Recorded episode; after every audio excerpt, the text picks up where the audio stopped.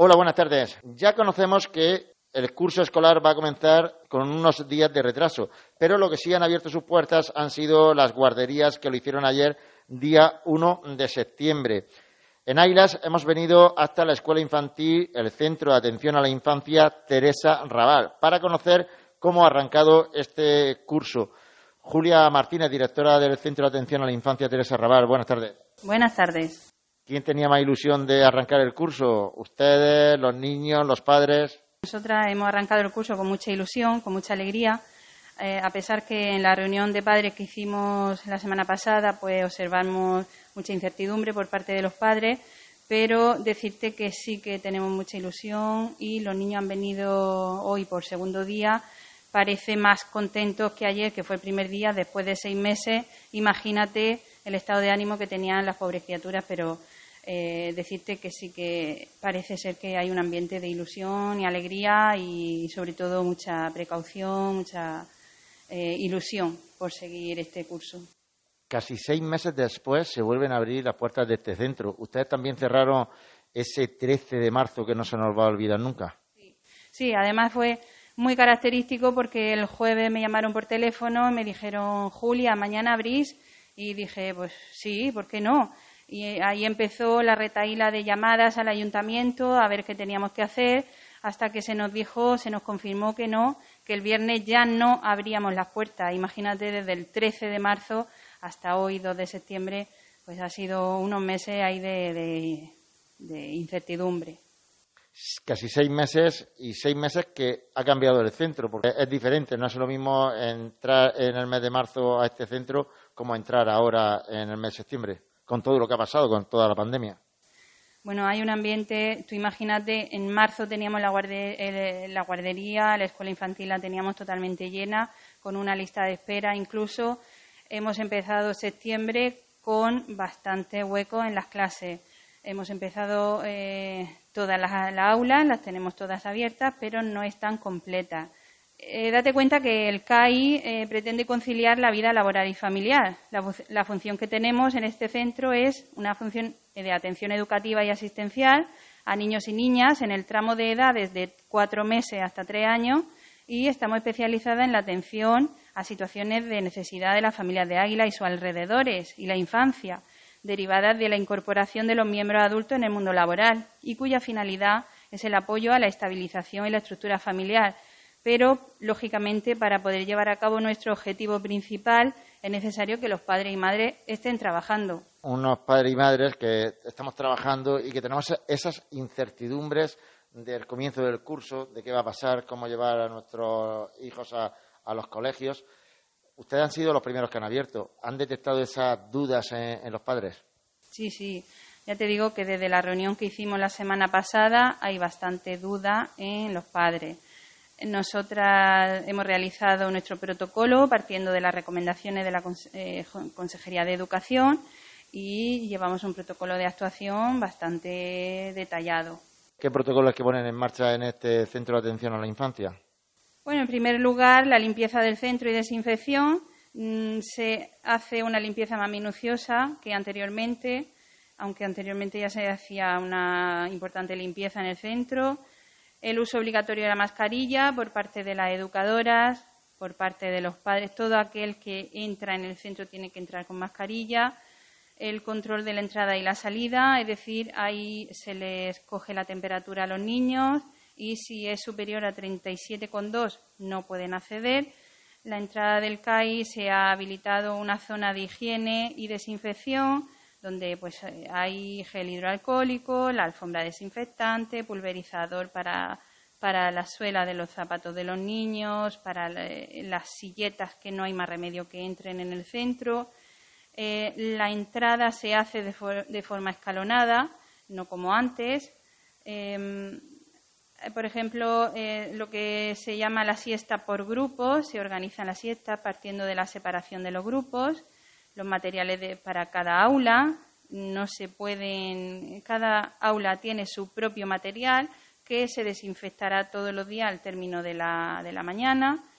Hay eh, el personal, hay unas ciertas instrucciones que son características de ahora mismo, de este tiempo Em, las mochilas y bolsitos también han cambiado. Ahora solamente aceptamos pues bolsitos de tela que sean de uso exclusivo para nuestro centro, con su nombre, donde llevarán sus pertenencias. Y eh, el aula es lo que se llama el aula burbuja, es decir, que eh, la educadora mm, tiene su propia aula donde no se, el aula no se junta con otra aula por ejemplo, para salir al patio hemos hecho una serie de horarios donde cada aula va a salir a un patio a una hora, no se van a mezclar, eh, los niños van a comer en su propia clase, tampoco van a comer en el comedor. Eh, bueno, y en caso de síntomas, pues lo primero que vamos a hacer, en caso de que un niño tenga algún tipo de síntoma, eh, como fiebre, tos, o que veamos que, que está muy cansado, lo primero que hacemos es llamar a los padres, bueno, lo primero que hacemos es separar al niño del resto, luego se llama a los padres, entonces los padres acudirán, lo llevarán al pediatra y después, pues, si eh, el pediatra considera que no hay alerta de coronavirus, pues seguiremos con nuestra rutina normal. Pero si da positivo en la prueba o algo, pues ya se comunica al resto de familias y ya eh, cada uno tendrá que hacer lo que los profesionales recomienden.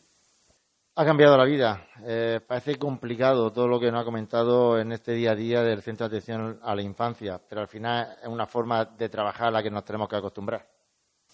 Ha cambiado la vida y mucho.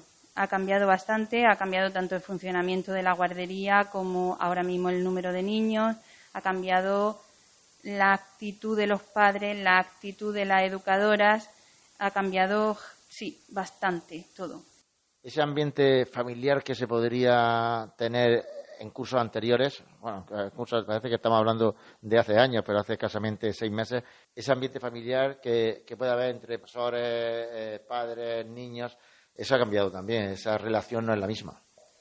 Pues no, aunque llevamos solo dos días de inicio de curso, pero eh, eh, hay cierto distanciamiento. Lógicamente, los padres no pueden entrar a la escuela como antes. Hay más medidas de seguridad y hay cierto distanciamiento. Es verdad que eh, al inicio de curso siempre los padres que no conocemos pues cuesta un poquito de, bueno pues, pues, lógicamente la confianza diaria pero este año sí que se nota pues mucho mucho eh, cuidado a la hora de dejar a los niños y por parte nuestra pues también mucho cuidado en recoger a esos niños y tener cuidado date cuenta que Tú imagínate que estamos en clase con niños de cuatro meses hasta tres años. Es decir, son niños muy pequeños, niños que requieren mucho contacto, niños que requieren mucho cariño, niños que no nos ven las caras porque llevamos la mascarilla. Entonces, ¿cómo expresamos esas emociones? ¿Cómo le expresamos esas emociones a los niños? Es verdad que estamos notando, lo que hemos notado estos dos días es pues la dificultad que tenemos, por ejemplo, a la hora de contar un cuento, ¿no? Que no podemos poner cara, no podemos poner expresiones. Claro, tú gesticulas, pero el niño no te ve con la mascarilla, entonces es muy complicado. Y los niños, yo creo que esta es la generación de los niños de la mascarilla, creo que es verdad que no se asustan de vernos, porque lógicamente antes de, venir a la escuela han salido a los parques, han salido con sus padres a comprar y, y ven toda la gente con mascarilla, es decir, que no observamos que los niños se asusten de vernos con la mascarilla, pero sí que es que notamos cierta dificultad para relacionarnos con ellos. Sí.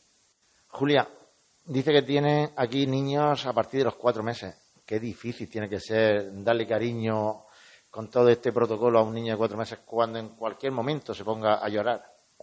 Claro, claro, eh, se pone a llorar y hay que tomarlo, hay que mecerlo, hay que mm, cogerlo en brazos y dentro que no nos quitamos la mascarilla, dentro que nos lavamos las manos muchísimas veces, la ropa es de uso exclusivo de aquí del centro, pero esos niños necesitan contacto, contacto humano y pues eh, se lo damos. En la región de Murcia y en Águilas tenemos un, clima casi privilegiado en cuanto a temperaturas. Qué importante lo que nos aconsejan de, tener las relaciones al aire libre. Y usted aquí tiene un patio muy, muy hermoso, muy grande. Me imagino que también será un aula más para los niños. Sí, claro, este año lo que estamos, hemos planificado es utilizar el patio a todas horas. Vamos a hacer un turno de clase para, como te he dicho antes, que no se mezclen los niños de la diferente aula, pero vamos a utilizar el patio toda la mañana porque es verdad que este centro dispone de unas instalaciones muy bonitas, muy preciosas y muy grandes y, sí que vamos a utilizarla. Y vamos a utilizar el patio pues mm, muchas veces. Julia, a pesar de, todo este protocolo, todas estas nuevas costumbres que tenemos que coger, me imagino que la ilusión de, volver al trabajo, de volver a tener estos niños, supera cualquier tipo de, dificultad. Totalmente. La ilusión nuestra no se acaba nunca. Eh, ayer me decían la educadora, ayer que fue el primer día, me decía, ay Julia, no he podido dormir, ay, tengo que... Pues, eh, cosas que, hacen que, la ilusión no la perdamos y de hecho eso no se pierde, si no, no estaríamos aquí. Es importante no perder la ilusión, sobre todo por seguir adelante. Julia Martínez, directora del Centro de Atención a la Infancia Teresa Rabat. Gracias por atendernos y que siga esa ilusión por, intentar superar esta, esta dificultad que se nos han presentado en nuestras vidas. Sí, muchas gracias a ti por hacernos la entrevista y yo eh, me gustaría decirle a los padres que independientemente de los cuidados que tenemos aquí en las escuelas infantiles, pues que también tengan cierta precaución a la hora de llevar a los niños pues a parques y, y que estén en contacto con otros niños, porque realmente al final los perjudicados pues seríamos todos. Sí, al final es responsabilidad de, cada uno de nosotros el que intentemos superar este, esta, esta pandemia, este virus, este COVID-19 que nos está alterando tanto las vidas. Julia Martínez, gracias por atendernos y que el curso vaya todo lo bien que se lo han planificado. Gracias a ti. Pues uno de los ejemplos que tenemos en la región de Murcia, con una guardería, con una escuela infantil que abrió las puertas ayer y primer ejemplo que tenemos en este comienzo distinto comienzo de curso 2021. Buenas tardes.